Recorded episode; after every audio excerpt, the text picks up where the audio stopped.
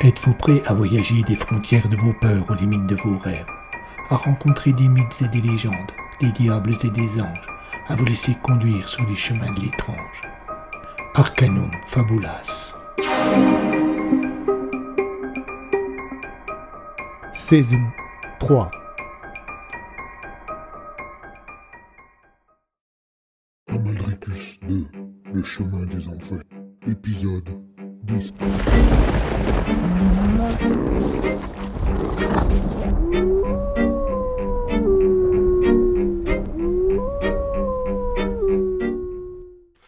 Talois eut du mal à trouver l'interphone de l'appartement de l'ami chez laquelle Emma avait trouvé refuge.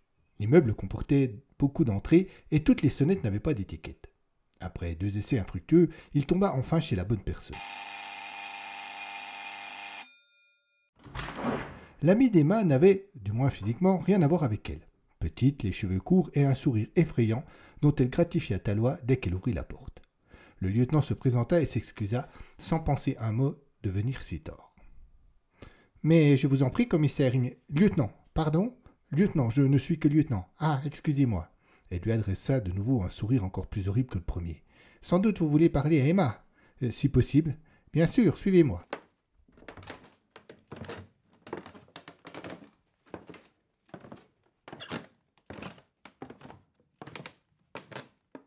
L'appartement était spacieux et coquet. Au bout d'un grand couloir bordé de quatre portes, dont l'une était ouverte sur la cuisine et une autre sur un petit bureau, se trouvait un salon grand à lui seul, comme la moitié de l'appartement de Talois. Emma, debout devant un long canapé d'angle rouge, attendait l'arrivée du lieutenant. Euh, J'espère que rien de grave ne vous amène demanda-t-elle juste après l'avoir salué. Non, répondit Talois. Simplement. Il hésita, regarda l'ami d'Emma. Celle-ci comprit immédiatement. Je vais vous préparer un café, dit-elle sur le même ton qu'elle aurait dit Excusez-moi, je vous laisse. Elle quitta le salon. Asseyez-vous, je vous en prie, dit Emma en faisant de même. J'ai bien remarqué tout à l'heure le jeu de blondeau, reprit immédiatement le lieutenant. Je ne voudrais pas que vous pensiez que je puisse cautionner ce genre d'attitude. La jeune femme le regarda dubitativement, ne semblant pas vraiment comprendre où il voulait en venir. Il se sentit obligé de préciser. Il vous a poussé à dire que la personne qui a volé sa voiture était votre agresseur. Peut-être mon agresseur, rectifia Emma. Oui, mais pour un flic comme lui, cela ne fait pas de différence. Il va mener son enquête dans ce sens, jusqu'à ce qu'il obtienne ce qu'il veut. Et c'est là le but de votre visite? Pas précisément. En fait, je me suis rendu à l'hôpital auprès du blessé pour me faire ma propre opinion, et pour, le cas échéant, parvenir à l'innocenter. Mais j'ai eu beaucoup de mal à obtenir le moindre renseignement de sa part. Il marqua une pause, recula un peu sur son siège. Emma put lire un certain malaise sur son visage. Cependant, il m'a parlé de votre défunt mari et de l'affaire des meurtres sur laquelle il enquêtait il y a deux ans. Il n'a pas été plus explicite. Mais peut-être cela vous donnera-t-il une idée. Que vous avez dit votre mari sur le sujet? Emma sembla réfléchir un court instant, puis elle répondit par une question. Vous connaissez l'identité de cet homme? Officiellement, l'enquête n'a encore rien donné, et il refuse de communiquer son nom. Cependant, il m'a dit s'appeler Hugo Marley. Je n'ai rien pu vérifier. Ce nom ne me dit rien. Et pour l'enquête sur l'affaire Vous savez, mon mari ne me disait pas grand-chose. Elle s'arrêta quelques secondes. Ce que je peux vous dire, c'est que c'est à cette occasion qu'il a fait la connaissance de Paul Lodès. Euh, ce dernier est venu deux fois à la maison, avec l'avocat Flavien Sénéchat. Ils s'isolaient les trois, et ils parlaient de l'affaire, je pense. Et c'est tout Elle fouillait sa mémoire tout en faisant un signe non de la tête. Si, reprit-elle d'un seul coup. La première fois qu'ils sont venus à la maison, avant qu'il n'arrive, mon mari m'a dit qu'il ne fallait surtout pas que je perde confiance en lui, qu'il ne savait pas à quoi il s'attaquait et que cela risquait de mal finir. Cela peut vous aider? Le jeune lieutenant eut juste le loisir de répondre non de la tête. L'ami d'Emma entra dans la pièce avec un plateau à la main sur lequel fumaient trois tasses de café. Elle le posa sur la table basse du salon et demanda au lieutenant combien il prenait de sucre. Cette intrusion inopinée mit fin provisoirement à la conversation.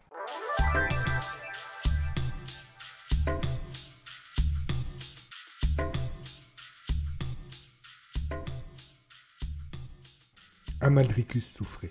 Depuis qu'il avait perdu son lien, depuis que plus rien ne le dissimulait au-dessus du temps et que son corps avait retrouvé son intégrité, la vieillesse se faisait chaque jour plus pesante. Chaque effort, chaque appel aux ressources du hack l'affaiblissait davantage. Joe était désert. ces couloirs sombres, ces toits blancs, ces histoires et ces légendes précieusement gardées derrière l'épaisseur de ces Ainsi, il était sans doute le meilleur endroit pour que le vieux sire récupérât les forces qui lui faisaient tant défaut. Trois rayons de lune déchirèrent l'obscurité et vinrent caresser la petite terrasse sur laquelle Amalricus se reposait. Il leva les yeux vers le ciel et poussa un long soupir. Tout est si compliqué, pensa-t-il. Il regarda sa main ridée, cette main qui avait eu tant de pouvoir, tant de force et qui paraissait si impuissante aujourd'hui. Il espérait ne pas se tromper sur les raisons qui l'empêchaient de retrouver son lien. Il ferma les yeux, se caressa le visage, et il y eut une seconde hors du temps. Il sentit une présence. Ce n'était plus sa main, c'en était une autre, une main bien plus douce, au parfum féminin et à la chaleur maternelle. Jou n'était plus dans la nuit, mais porté par les rayons du soleil. Amadricus ouvrit les yeux, découvrant la plus belle femme qu'il n'ait jamais vue. Il lui sourit. Une larme roula sur le visage du vieillard. Il posa la main de la belle sur sa propre joue ridée. La douceur, la chaleur l'envahirent. Des odeurs d'été flottaient autour. La jeune femme souriait. Amalricus sentait son cœur air si froid devenir incandescent. Un court instant de bonheur, comme il en avait si peu eu depuis mille ans. Et la jeune femme souriait davantage, et sa main douce, et son odeur plus enivrante, et son corps superbe, qui invitait au plaisir, à la tendresse. Mais tout cela n'était qu'illusion, et le froid de l'hiver, l'obscurité du jour reprirent rapidement leur droit, dès que la lune fut de nouveau bâillonnée par un sombre nuage. Seules les larmes du vieux sire demeurèrent. Ce souvenir si bref lui redonnait envie de se battre. Il ne pouvait pas mourir avant. Pourquoi les fantômes n'existaient-ils pas? Cela aurait été plus simple. Trois flocons de neige se posèrent sur son visage, comme pour accompagner ses larmes. Il fixa l'horizon, puis se retourna et quitta la terrasse, s'enfonçant dans les entrailles de son domaine.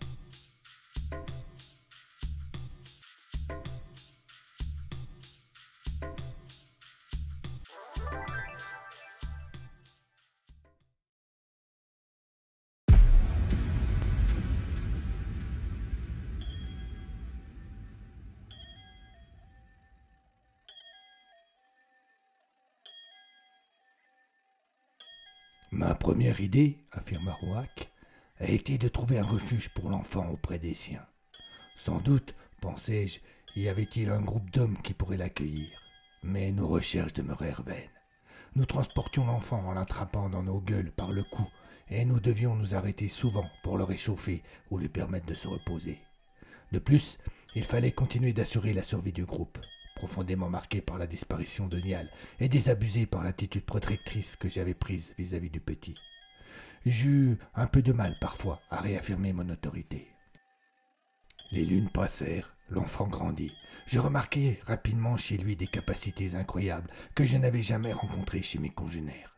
J'avais toujours eu en tête d'apprendre aux miens ce que je savais pour leur permettre de mieux appréhender le monde qui les entourait. Mais si, Surtout ce qui était instinctif ou émotionnel, les loups obtenaient des résultats plus que surprenants. Dès qu'il fallait en appeler à la raison ou à la logique, ils étaient moins habiles. Avec le petit homme, c'était l'inverse. Il recevait et comprenait toutes les idées que je lui transmettais par la pensée, les faisait siennes, les améliorait. Et un jour, lui aussi fut capable de communiquer ainsi, ce à quoi aucun des membres de ma meute n'était parvenu. Baissa la tête et marqua une pause, comme s'il avait besoin de beaucoup de courage pour poursuivre ce qu'il allait dire. Ce jour-là, je me suis senti plus près des hommes que des loups, plus près de ceux par qui j'avais appris la haine que des miens. C'est ainsi que le petit homme a obtenu son nom d'auteur, car il avait été l'auteur de ma réconciliation avec les humains.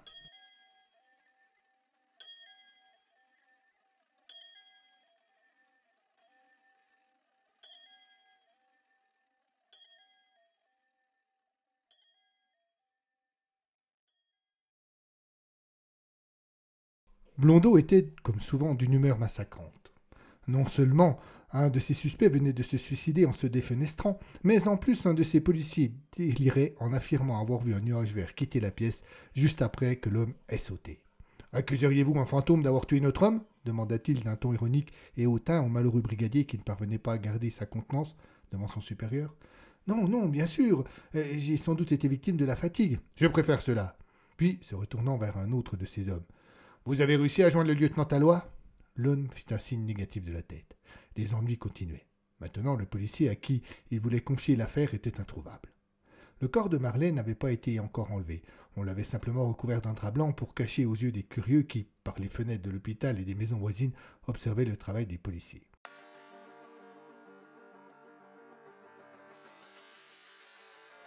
Blondeau se pencha vers le malheureux.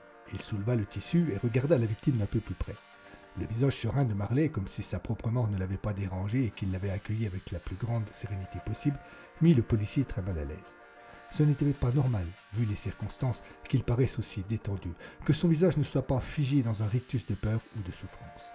Machinalement, Blondeau leva les yeux vers la fenêtre. Il ne vit que deux petites filles qui, depuis les chambres voisines, observaient ce qui se passait avec une curiosité malsaine. Il reposa le drap sur le visage d'Hugo et se redressa dans un soupir presque de douleur. Sa mauvaise humeur, qu'il avait ignorée quelques instants, revint de plus belle. Bon hurla-t-il, en se retournant vers les autres policiers qui continuaient leur travail.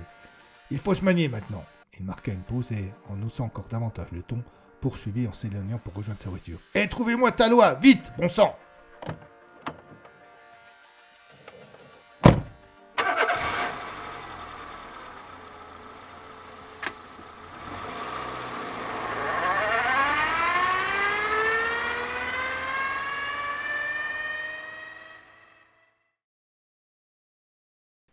Claude Tallois hésita à poursuivre la conversation devant cet inconnu, et Emma le remarqua rapidement. Avec un sourire dont elle avait le secret, elle le rassura, elle lui fit comprendre qu'il pouvait parler sans crainte. Il but une gorgée du café, reposa la tasse sur la table et s'enfonça dans son siège. Il y a deux ans, au moment des meurtres, je n'étais encore que brigadier, mais je me souviens fort bien que votre mari n'a pas mené cette enquête comme je l'ai vu mener les autres. Il s'assit de nouveau au bord du fauteuil et but une seconde gorgée de café, comme pour retarder encore un peu sa requête. Il se confiait beaucoup moins à ses hommes, donnait fréquemment des ordres surprenants. Par exemple, quand on a trouvé le corps de la petite Boucor dans les marais, il est exigé que l'on pose une rose sur le cadavre. Euh, je ne me souviens pas que ce fût une pratique policière très courante. Je ne suis pas certaine de bien saisir où vous souhaitez en venir, s'inquiéta à ce moment Emma. À vrai dire, madame, euh, je ne suis pas certain de savoir moi non plus. Marlène n'a fait qu'évoquer cette affaire, mais il est certain qu'il en savait plus, ce qui est étonnant vu qu'il n'a rien à voir avec tout cela. Talon ne le remarqua pas de suite, mais le visage d'Emma changea. Il devint soudain plus inquiet. Il ne semblait plus écouter ce que racontait le policier.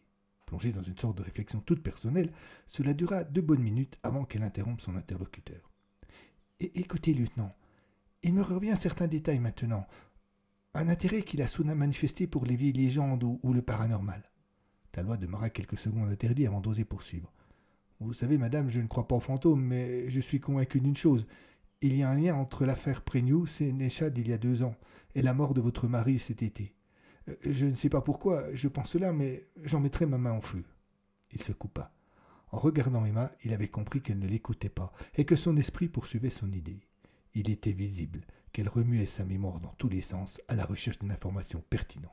Et puis, il eut comme un éclair. Ces carnets s'exclama-t-elle. Pardon? Mon mari avait pris l'habitude de tout consigner sur un carnet tout un tas d'informations dont je ne saisissais pas toujours le lien entre elles. Il avait fait des recherches sur certaines cultures orientales. Il avait pris plusieurs rendez-vous chez le conservateur du Fort de Joux. Et chaque fois, il rapportait tout sur un carnet. Et il y en a cinq à la maison. Parfait. Quand pouvez-vous me les fournir? Euh, Si cela ne vous dérange pas, naturellement. Euh, vous êtes en voiture? Oui. Euh, si vous pouvez m'emmener tout de suite à la maison, il n'y en a pas pour longtemps.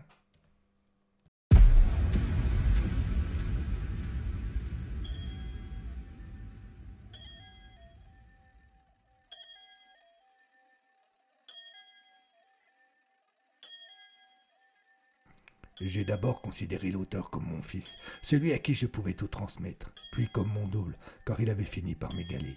Ses facultés d'adaptation, d'observation et de compréhension étaient énormes. Et puis, il est arrivé dans son quatorzième hiver, et des interrogations se sont faites jour en lui. Il a voulu en savoir plus sur ses origines. Au début, je n'ai pas pu lui dire, mais ses questions se faisaient chaque jour plus insistantes, plus oppressantes. Comment lui avouer que nous avions massacré les siens? Et puis, il a bien fallu s'y résoudre. Je me souviendrai toujours de cette fin d'après-midi. Toute la journée, nous avions parcouru la steppe, plongé au plus profond des secrets du lac. Je lui avais appris autant qu'il m'avait appris. Fatigués mais enthousiastes et heureux, nous nous étions assis sur deux pierres perdues sans raison au milieu des hautes herbes. Le soleil de ce début de printemps descendait déjà loin sur l'horizon, et un long silence qui avait suivi un éclat de rire dont je ne me rappelle plus la cause s'installa entre nous. Mon esprit qui voyageait dans le passé trouva presque par hasard la neige rouge de cet autre après-midi d'hiver, celui où j'avais croisé la destinée de l'auteur. En une seconde, ma joie s'envola. Il fallait que je lui parle. Je cherchais longtemps mes mots, reculai une ou deux fois, et puis, pris d'un courage aussi soudain que maladroit, je lui avouai, sans omettre le moindre détail. Ses yeux, quelques minutes auparavant encore si joyeux, s'emplirent de larmes. Sa bouche, sur laquelle toute la journée durant je n'avais vu que sourire, laissa échapper un cri. Ces pensées par lesquelles il communiquait avec moi et qui jusque-là me chauffaient le cœur m'abreuvèrent de douleur et de reproches. Oh, je ne répondais rien. Que pouvais-je lui penser? Mes excuses étaient bien futiles et par trop opportunistes. Alors je me taisais et je ne pensais point. Cette attitude, qui me semblait pourtant être la bonne, n'eut d'autre effet que d'aggraver sa tristesse. Il y vit, à tort, une sorte de mépris dans mon silence. Je suis à cet instant que je l'avais perdu. Peut-être pas définitivement, mais certainement pour un bon moment, et que, si la vie ne se chargeait pas de faire se recroiser nos chemins, je ne le reverrais pas. En effet, il se leva, me jeta un dernier regard où se mélangeaient haine et tristesse, tendresse et déception, et il s'en alla. Je le suivis longtemps des yeux jusqu'à ce qu'il se confonde avec l'horizon.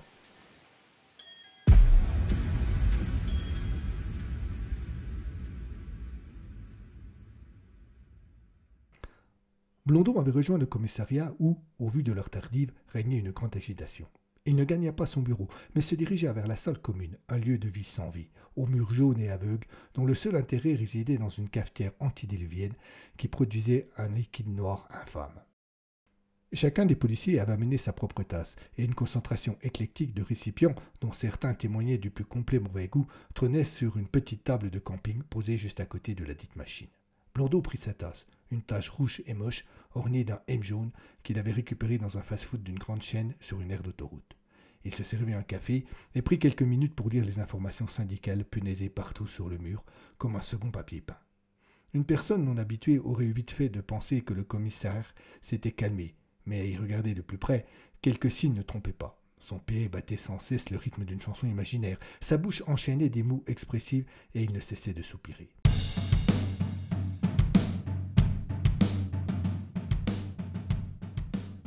Fait, s'il avait décidé de venir prendre un café, c'était simplement parce qu'il pensait que cela l'aiderait à patienter en attendant que l'on retrouve Claude Talois. Mais rien n'y faisait. Il n'avait pas de patience.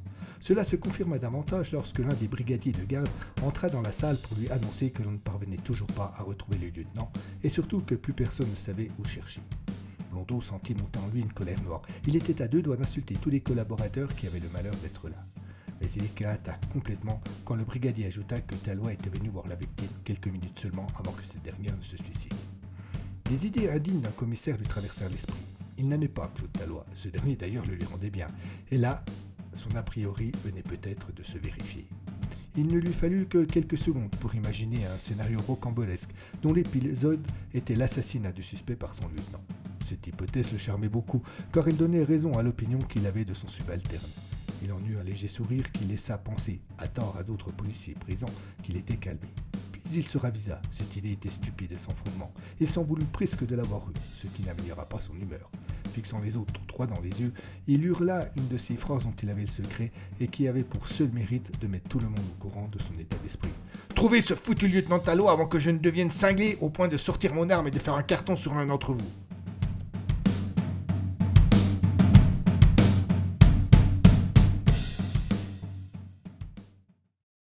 Les deux forts de la voiture se reflétèrent dans les yeux du loup qui, caché dans un sous-bois qui entourait la ferme d'Emma, montait une garde vigilante, assis sur son postérieur, complètement immobile. Les passagers du véhicule ne virent pas l'animal, mais ce dernier, lui, ne les quitta pas des yeux.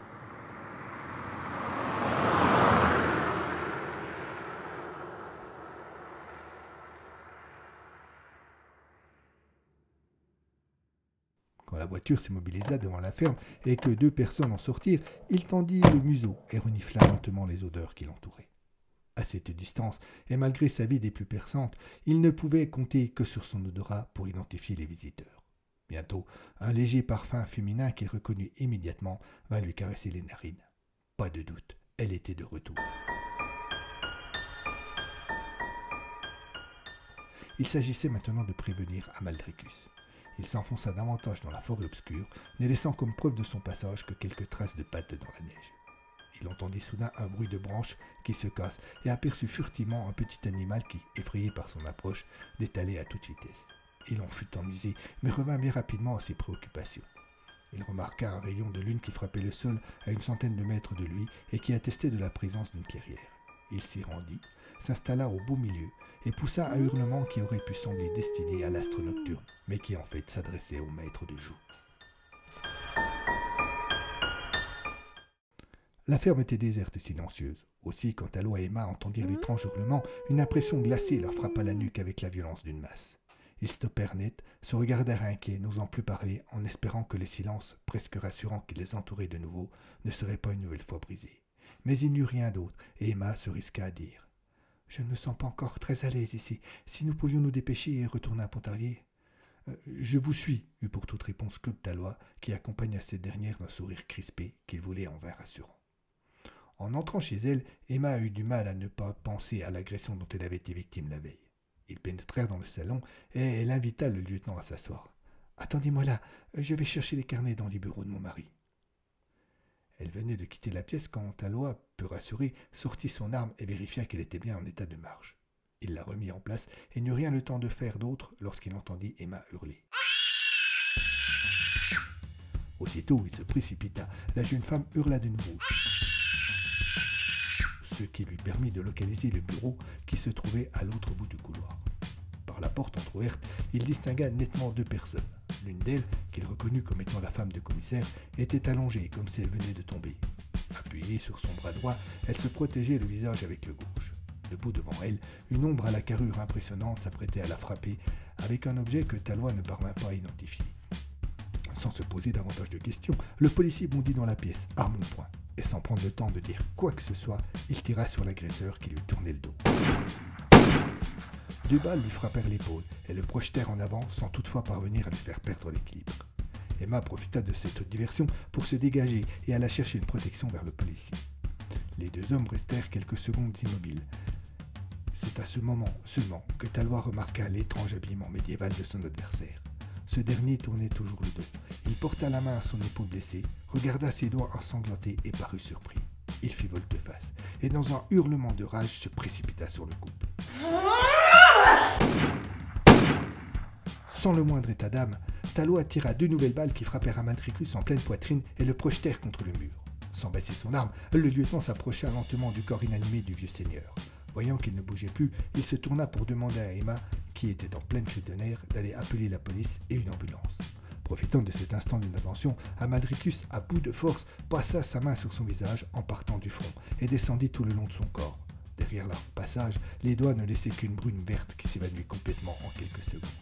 Ni Taloa ni Emma ne virent le geste, mais ils furent forcés de constater la disparition de l'agresseur, qui n'avait laissé comme trace de son passage que quelques gouttes de sang sur le sol. Il y eut un nouveau hurlement dans les bois, puis à nouveau le silence. Talois aperçut dans un des tiroirs du bureau qui était entr'ouvert les pochettes cartonnées et les carnets du commissaire.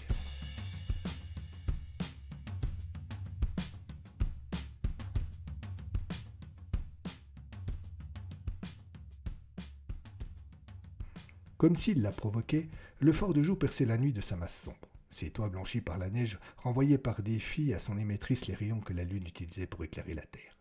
À l'abri de ses murailles, blessé physiquement et moralement, le vieux sire de Joux venait de réaliser que, malgré tous les pouvoirs, malgré son vieillage, son expérience, il n'était qu'un simple mortel, d'un instant où il ne possédait plus le lien. Le remarque n'était qu'un homme un peu plus savant que les autres, quand il était relié à rien. Il avait une vague idée de ce qui l'empêchait de recréer cette union si particulière qui préservait de la mort, mais ses sens étaient affaiblis et il n'était pas sûr de ne pas se tromper. Une douleur froide, comme il n'en avait plus connu depuis des siècles, le frappa dans tout son corps. Assis dans l'ombre, le loup le regardait. Il s'approcha de son maître et lui lécha le visage. Amalricus eut à peine la force de lever le bras gauche pour caresser l'animal. Une violente lancée lui déchira encore une fois son épaule blessée. Il se sentit défaillir et crut un instant qu'il allait perdre connaissance. Son esprit s'embrouilla. Des passages de sa vie défilaient tandis que ses forces s'évanouissaient. D'un seul coup, un sentiment d'injustice l'envahit. Il avait survécu tant de siècles. Il allait mourir là, maintenant, sans être parvenu à ses fins. La douleur se fit encore plus vive. Elle effaça chez le vieux sire toute velléité. Il laissa tomber sa main et entendit le loup pleurer, puis hurler à la mort. Une main le caressa le visage, une main douce et chaude, une main parfumée de mille essences. Il fit un effort surhumain pour lever la tête. La jeune femme était de nouveau là, encore plus belle, encore plus douce. Amalricus se demanda un instant si ce n'était pas la mort qui venait simplement le chercher. Et puis il sentit au fond de son cœur que non, c'était autre chose. Ses blessures le lancèrent de nouveau. Un froid l'envahit. La jeune femme, qui n'était que le fruit de son imagination ou peut-être de ses souvenirs, s'évanouit. Il sentit de nouveau la langue râpeuse du loup lui lécher le visage. Le fait de ne pas être seul lui redonna un peu de courage. Il savait comment se soigner, comment extraire ses balles et cicatriser la blessure. Cela serait long, douloureux et fastidieux, mais il le ferait, à moins que la mort, gagnant cette course inégale, ne l'emmène avant. Il voulut se lever, mais ses forces ne lui permirent pas. Il ferma les yeux, juste pour se reposer un peu. À suivre.